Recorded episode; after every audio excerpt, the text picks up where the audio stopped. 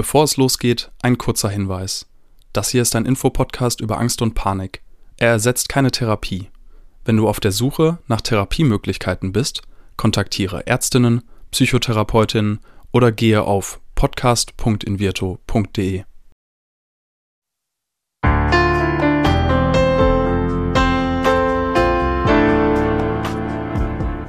Herzlich willkommen bei Keine Panik, dem Angstpodcast von Invirto.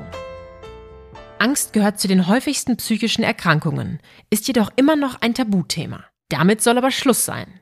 Und damit die Themen Angst und Panik enttabuisiert werden, sprechen wir in diesem Podcast mit Psychologinnen, Betroffenen und anderen Experten über Ängste, psychische Gesundheit und allem, was dazugehört. Keine Panik heißt unser Podcast und heute geht's wirklich um Panik. Ich frage mich, was eine Panikstörung ist und woher der Begriff eigentlich kommt. Mein Name ist Diana Huth und meine Fragen beantwortet unser psychologischer Psychotherapeut mit Schwerpunkt Angstbehandlung, Winfried Lotz-Rambaldi. Moin. Hallo Diana. Winfried, jetzt erklär doch mal, was heißt eigentlich dieses Panikwort? Der Panik-Button gibt es und dann gibt es ja auch noch Angst. Ich weiß immer nicht, was der Unterschied ist. Ja, mit den Begriffen Angst und Panik haben wir im Grunde schon das ganze Spektrum aufgetan. Ich würde mal sagen, Angst ist ja ein normales Gefühl, was jeder Mensch kennt. Es gehört zu den Grundemotionen. Davon gibt es sechs, sieben, acht, je nach wissenschaftlicher Ansicht. Äh, Ärger, Wut, Freude gehört auch dazu. Und ähm, ohne Angst zu leben geht gar nicht. Genauso wie ohne, ohne das Bedürfnis, äh, Hunger zu haben oder ohne die Fähigkeit, Schmerz zu erleben, äh, kann man eigentlich gar nicht durchs Leben gehen. Und Angst ist also eigentlich ein normaler und gesunder Begleiter unseres Lebens, ähnlich wie Schmerz, ähm, der ja auch ein Signalgeber ist, ein Hinweisgeber auf etwas, was nicht gut läuft gerade. Das ist also das eine Ende des ja, Spektrums, ganz normal. Angst gehört zu unserem Leben. Und am anderen Ende könnte man sagen, ist die Panik. Und die ist natürlich umgangssprachlich sehr belegt. Nicht? Du hast den Panik-Button äh, erwähnt. Es gibt ähm, Panikkäufe oder Panikverkäufe an der Börse. es gibt Panikräume. Panikräume, ja, genau, ähm, in die man sich zurückziehen kann. Also Panik ist sozusagen der sch schlimmste anzunehmende emotionale Zustand, den es gibt. Ähm, wobei er im Alltag oder in der Umgangssprache, glaube ich, bisschen strapaziert wird, überstrapaziert wird. Nicht? Also nicht alles, was als panisch beschrieben wird, erfüllt jetzt zum Beispiel die psychischen oder psychologischen, psychopathologischen Kriterien einer Panikstörung. Ähm, ganz klar, wenn Leute panisch auseinanderlaufen, nur weil irgendwo ähm, lauter Knall zu hören ist, dann haben die in dem Moment keine Panikattacke. Die haben nur mhm. haben Angst und denken, es ist vielleicht besser, ich renne mal den anderen hinterher. Und so haben wir dann äh, ja äh, etwas, was man von außen als, als äh, Panik, Massenpanik vielleicht äh, ähm, interpretieren kann. Wobei solche schlimmen Vorfälle wie bei der Love Parade natürlich auch wirklich, wirklich, wirklich für die einzelnen Betroffenen in so einer Situation. Es gibt auch, gab auch dieses schlimme Unglück in diesem Fußballstadion, im Heiselstadion. Das sind wirklich dann panisch, äh, ähm, also Momente, in denen die Menschen in dem Moment tatsächlich auch wirklich Panik erleben. Und das ist auch zu Recht, würde ich, wenn man das so bezeichnet. In Folge 4 hatten wir ja jetzt schon eine Person zu Gast, die so eine klassische Panikattacke beschrieben hat. Und das eine, was du jetzt beschrieben hast, wie bei der Love Parade in diesem Tunnel, die Menschen treten sich quasi mhm. leider zu Tode. Das ist natürlich ein Angstzustand, aber das, was diese Frau beschrieben hat, war ja eher wirklich eine Todesangst aufgrund von körperlichen Symptomen, Atemnot, mitten in der Nacht. Ähm, und das ist ja ein bisschen was anderes, als ich habe jetzt vor einer ja. realen Situation Angst, oder? Ja, ja, vor allem diese Love Parade-Katastrophe oder andere schlimme Ereignisse, die sind ja wirklich objektiv extrem gefährlich. Also da geht es ja wirklich um Leben und Tod und äh, mussten hm. ja wirklich auch Menschen sterben, ganz, ganz schrecklich. Und die Panikstörung allerdings ist gekennzeichnet unter anderem dadurch, äh, dass eben keine objektive Gefahr da besteht. Ja, wir sind nicht wirklich existenziell bedroht. Wir fühlen uns nur so. Das ist also eines der diagnostischen Kriterien. wenn man herausfinden möchte, war das eine Panikattacke, ist das eine Panikstörung, dann wird man natürlich prüfen, hatte der Mensch vielleicht objektiv Grund dazu, so große, überstarke Angst zu haben oder eben nicht.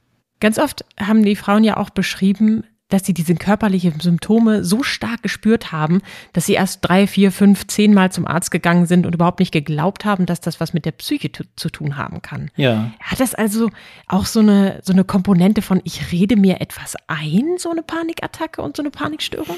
Na, das, das würde mir jetzt gar nicht so als erstes einfallen bei dem, was du gerade erzählst, dass Menschen, wenn sie erstmals eine Panikattacke oder mehrmals Panikattacken erleben, ähm, Hilfe suchen, glaube ich. Auch ärztliche, medizinische Hilfe liegt einfach daran, dass sie sich wirklich vital bedroht fühlen, wirklich lebensbedrohlich krank fühlen. Und das kommt unter anderem daher, dass sie natürlich auch richtige somatische, körperliche ähm, Symptome haben. Also Herzrasen, Schwitzen, Kreislauf versagt, äh, man, man, man kann nicht mehr richtig atmen, man hat ein Gefühl, der Brustkorb äh, wird eingeklemmt, man hat den Eindruck, es, man kriegt gleich einen Herzinfarkt, man kippt gleich um. Das sind nicht Dinge, die man sich einredet im engeren Sinne, sondern das ist wirklich auch objektiv da. Der Körper spielt verrückt. Der Körper spielt verrückt und lässt uns dann möglicherweise den Notarzt rufen oder unseren Partner dazu bringen, ins Krankenhaus zu fahren. Ist das dann auch messbar? Weil das eine ist ja, ich habe ein Gefühl, dass meine Brust zu eng ist und dass mir was Schlimmes passiert. Und das andere ist, ich kann wirklich messen, dass der Herzschlag höher ist. Das würde man messen können. Das ist tatsächlich so. Okay. Also wenn man, ich kenne jetzt keine solchen Experimente oder Untersuchungen, aber wenn man einen Menschen in einer akuten Panikattacke ähm, entsprechend verkabeln würde mit, mit Sensoren und so weiter, würde man ganz heftige Ausschläge ähm, registrieren. Das ist tatsächlich so. Das ist nicht eingebildet. Das ist in dem Moment so vorhanden. Wie kann sowas entstehen? Hm. So eine leichte Frage, die, ähm, ja, auf die gibt es, glaube ich, verschiedene mögliche Antworten. Ähm, es gibt viele Möglichkeiten, wie so etwas entstehen kann. Ähm, unser Körper ist ja keine perfekte Maschine, die immer gleichförmig funktioniert, wobei auch Maschinen natürlich kaputt gehen können oder eine Störung haben können, sondern wir haben einfach mal vielleicht ähm, ein Herzpoltern oder wir haben gerade mal, sprechen gerade mal in Schweiß aus oder fühlen uns ein bisschen schwach, der Kreislauf spielt vielleicht mal verrückt. Sowas kann passieren und gehört ganz normal dazu, zu unserem menschlichen Körper. Ähm, und das kann, wenn vielleicht noch andere Faktoren dazukommen, wenn man vielleicht etwas ängstlich ist von seiner Persönlichkeit her oder vielleicht gerade in seinem Umfeld jemanden erlebt hat, dem es wirklich körperlich schwäch, schlecht geht, der erkrankt ist, kann dazu führen, dass man sich dann in so einem Moment so sehr auf sich selbst fokussiert, so sehr in sich selbst reinhört und dann diese Signale, die tatsächlich da sind, so ein Herzrasen oder ein Herzstolpern oder eine Mundtrockenheit, plötzlich, ja, ähm, als Anlass nimmt, in so einen Angstkreislauf reinzukommen. Man beobachtet sich, man spürt, hat den Eindruck, aha, da ist was nicht richtig. Ähm, und dann kommen Gedanken, was könnte das sein? Und dann beobachtet man sich noch mehr. Und je mehr man irgendwo hinguckt, desto mehr entdeckt man natürlich. Und dann kann es wirklich in so kurzer Zeit in so eine Angstspirale münden, die dann in eine Panikattacke münden kann. Könnte man sagen, dass Angst im Kopf entsteht? Immer. Okay. Ja. was sind denn dann so typische Angstgedanken? Du hast das gerade schon angesprochen. Ich könnte tot umfallen ich äh, bin jetzt bin jetzt gleich bin jetzt gleich tot. Ich bin jetzt gleich weg. Ich habe die Kontrolle nicht mehr. Ich äh, falle hin. Ich äh, äh, kriege keine Luft mehr. Also die Angstgedanken beziehen sich in aller Regel schon auf eine ganz heftige vitale Bedrohung des eigenen Körpers, des eigenen Wohlbefindens bis hin zu Todesfantasien. Das bringt die Leute natürlich auch dazu, zum Beispiel den Notarzt zu rufen verständlich. Wenn ich solche Angst hätte, würde ich das wahrscheinlich auch als erstes machen. Ist das was, was direkt bei der ersten Panikattacke so kommt? Also denkt man dann schon in solch krassen Kategorien, ich könnte tot umfallen, nur weil ich jetzt Herzrasen habe? In Anführungszeichen. Mhm. Ja, aber das Herz ist natürlich gerade besonders äh, besetzt als, als etwas, was, was auf keinen Fall äh, aussetzen darf, was auf keinen Fall gestört mhm. werden darf. Das heißt, tatsächlich kann es gerade beim ersten Mal so eine heftige Reaktion auch in, unserem, in unserer Psyche auslösen, weil wir es nicht einordnen können. Vielleicht ist jemand, der mehrmals schon Panikattacken erlebt hat und es auch einordnen kann, vielleicht durch die Psychotherapie, durch die Erfahrung, dass er eben nicht stirbt, vielleicht sogar eher in der Lage, ähm, es nicht als so eine Katastrophe zu interpretieren. Aber gerade beim ersten Mal, wenn es unverhofft kommt, dann ist es, glaube ich, ganz normal und ein Stück weit auch natürlich, dass man das so einordnet, was die Sache nicht wirklich besser macht, weil wenn man beim ersten Mal drauf reinfällt, dann wird man natürlich geneigt sein, äh, da sich auch Hilfe zu holen und ähm, dadurch äh, glaubt man es im Griff zu haben und beim nächsten Mal wird man wieder Hilfe holen, aber immer denken, naja, man, man braucht diese Hilfe ja. Aber dem ist eigentlich, mhm. also medizinische Hilfe braucht man in einer Panikattacke tatsächlich nicht. Das ist nicht vital bedrohlich. Es ist ganz spannend, dass du das sagst. Ich erinnere meine Studierendenzeit und den Telefonanruf mitten in der Nacht von einem Kommilitonen, der dann zu mir gesagt hat, äh, Diana, ähm, ich, ich kriege keine Luft mehr, wir müssen ins Krankenhaus fahren. Und ich war völlig von den Socken, äh, der mich noch nie nachts angerufen hatte mhm. und dachte, okay, was ist jetzt wohl passiert? Und er hat mich gefragt, ob er vorbeikommen kann. Und dann habe ich gesagt, äh, jetzt, dann sind wir tatsächlich ins Krankenhaus gefahren. Und das war so ein ganz leichter Unterton der behandelnden Ärztin, dass es vielleicht äh, ratsam wäre, mal von der anderen Seite drauf zu gucken. Mhm. Wie wichtig ist es, findest du, dass jetzt medizinisches Personal direkt darauf hinweist, dass das vielleicht auch eine Panikstörung mhm. sein könnte. Das ist natürlich sehr wichtig. Aber vielleicht noch mal einen Schritt zurück. Ich glaube, wir dürfen niemanden verurteilen, der in so einer Situation sich Hilfe holt. Der denkt, ich muss jetzt wirklich was tun. Ich brauche einen Arzt, ich brauche eine Ärztin, ich muss einen Notarzt rufen. Das ist, glaube ich, mhm. absolut in Ordnung. Und ich würde auch als erfahrener Psychotherapeut würde ich niemals sagen, aber was haben Sie denn da gemacht? Das ist doch gar nicht nötig wäre doch gar nicht nötig gewesen. Das ist absolut nachvollziehbar und menschlich und in Ordnung. Aber dann ist es auch gut, wenn das medizinische Personal nach der Untersuchung schon dann auch Klartext redet und sagt, da ist organisch nichts. Ich glaube, Sie hatten eine Panikattacke. Hatten Sie sowas schon mal? Ähm, kommt das öf öfter vor? Haben Sie schon mal darüber nachgedacht, sich Hilfe zu holen und dann konkret auch vielleicht Anleitungen zu geben, ähm, wo man sich da äh, hinwenden kann? Das wäre schon sehr wichtig, denn sonst führt das natürlich wie so ein, ja, so ein Drehtüreffekt immer wieder dazu, dass man dieselben mm, selben Hilfeversuche macht, die eigentlich nicht wirklich weiterhelfen. Ja, ich muss ganz ehrlich sagen, auch mit dem psychologischen Hintergrund war ich in der Situation als, als Außenstehender auch erstmal überfordert, weil ich das so schnell auch nicht einordnen konnte. Aha. Das ähm, ist vielleicht auch nochmal wichtig zu sagen, dass es auch erstmal gut ist für Menschen da zu sein, immer in jeder Situation. Aber dann ist eben die Frage, wie gehen wir damit um? Und ich hatte nur das Gefühl, dass bei diesem Krankenhausaufenthalt, diesem nächtlichen, dass es da nicht so schnell klar wurde, ähm, dass es gar keine organische Geschichte gab. Was kann man denn jetzt dann machen? Also ähm, wenn ich jetzt selber schon vielleicht gemerkt habe, okay, da kommt noch mal was wieder und es wird irgendwie intensiver. Wie könnte man als ähm, Person oder als Angehöriger vorgehen? Hm. Also ich glaube, wichtig ist, ähm, zu, an diesen Punkt zu gelangen, dass es eine Panikattacke oder, wenn es häufiger vorkommt, dann auch eine Panikstörung ist, dass man das erkennt. Mhm. Ähm, ich glaube, diesen Punkt muss man erstmal haben, um alles andere darauf aufbauen zu können. Sprich, sich therapeutische Hilfe zu holen, das einordnen zu können und was dagegen zu tun. Oder auch dann, sprich, konkret in einer Panikattacke dann entsprechend darauf zu reagieren.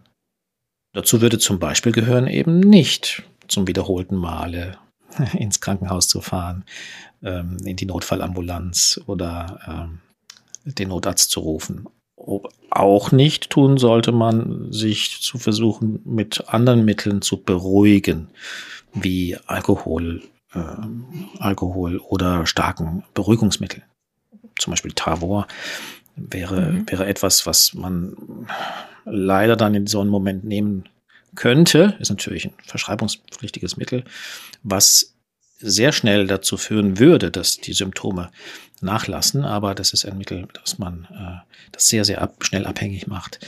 Auf sowas sollte man dann eben nicht äh, setzen, sondern sich psychotherapeutische Hilfe holen. Doch da muss man ja erstmal hinkommen. Also ich habe ja jetzt auch schon von ein paar Menschen gehört, dass sie tatsächlich gesagt haben, ich habe das erstmal gar nicht so für bare Münze genommen, dass ich hier eine Psychotherapie machen soll und dass das was äh, Psychisches ist. Wie schaffen wir denn den Schritt, davon wegzukommen, zu denken, dass es wirklich was Körperliches ist und dass es vielleicht was Psychisches sein könnte? Also indem man sich informiert und indem man äh, an Menschen gerät, die sich ein bisschen auskennen. Und es müssen ja nicht gleich Psychotherapeuten oder Psychiater sein, mit denen man spricht, aber jemand im Krankenhaus, der Dienst hat nachts, diensthabender Arzt, diensthabende Ärztin, die sollte das im Blick haben, dass äh, es äh, sehr wahrscheinlich sich um Panikattacken handelt, Panikstörung. Und die sollte dann natürlich auch soweit geschult sein äh, und informiert sein, dass sie den Patienten entsprechende Hilfe empfiehlt, Adressen äh, und so weiter. Ähm, und im Internet gibt's ja leider auch viele nicht so gute Informationen, aber wenn man ähm, zum Beispiel äh, ja, die Symptome eingibt äh, bei Google, kommt man sicher sehr schnell auf so etwas wie Panikattacke und da kann man dann schon auch weiterführende Hilfe finden. Du hast gerade schon angedeutet, dass wir lernen können, mit so Panikattacken umzugehen, dass wir vielleicht wissen, dass wir eben dann vermeiden, in die Notambulanz zu fahren, weil es eben keine organische Geschichte ist, sondern eher im Kopf ist. Wir haben auch in einer anderen Folge schon darum gesprochen, dass Angst ja eine Emotion ist, die irgendwann auch wieder abnimmt. Mhm. Kann ich mir das auch ein bisschen so vorstellen, dass wir einfach erstmal lernen müssen, uns immer wieder vor Augen zu führen, dass die Angst nicht ewig bleibt? Ist das so ein erster Schritt? Genau, das ist ähm, eine, eine Sache, die wir auf jeden Fall versuchen sollten in einer akuten Panikattacke, die Angst auszuhalten. Also nicht sie zu dämpfen versuchen mit zum Beispiel Alkohol oder Beruhigungsmitteln, sondern wenn sie da ist, sie schon auch kommen lassen und auszuhalten. Ähm, oder wenn man es schafft, im Vorfeld schon, äh, wenn man spürt, die Aufmerksamkeit vielleicht woanders hinzulenken, sodass man eben diesen Angstkreislauf der so getriggert wird durch, durch erste körperliche Symptome, gar nicht erst in Schwung bringt. Ähm, und dann wäre zum Beispiel auch sehr wichtig, dass man vermeidet, ähm, sehr flach zu atmen und schnell zu atmen, also zu hyperventilieren, weil das genau die Symptome wieder verstärkt, vor denen man eigentlich Angst hat und die so bedrohlich wirken. Also eine tiefe, tiefe Bauchatmung wäre da auch empfehlenswert. Weil das gar nicht so einfach ist, kann man sich mit einer digitalen Therapie oder einer klassischen Psychotherapie Hilfe holen. Und wer jetzt nochmal genau wissen will, wie das mit dieser Panikstörung ist, wo sie herkommt und was wir tun können, der kann in unserem Magazin nachschauen unter www.invirto.de slash Magazin. Vielen Dank, Winfried, und bis zur nächsten Folge. Bitte sehr. Tschüss. Dieser Podcast wird präsentiert von Invirto, der Therapie gegen Angst. Wenn auch du oder jemand aus deinem Umfeld unter Ängsten leidet, dann kann die Invirto-Therapie eine mögliche Hilfe sein. Erfahre unter invirtu.de mehr über die erste vollständig digitale Therapie gegen Angst. Wenn euch die Folge gefallen hat, abonniert unseren Podcast und seid auch das nächste Mal wieder dabei, wenn es heißt Keine Panik, der Angst-Podcast.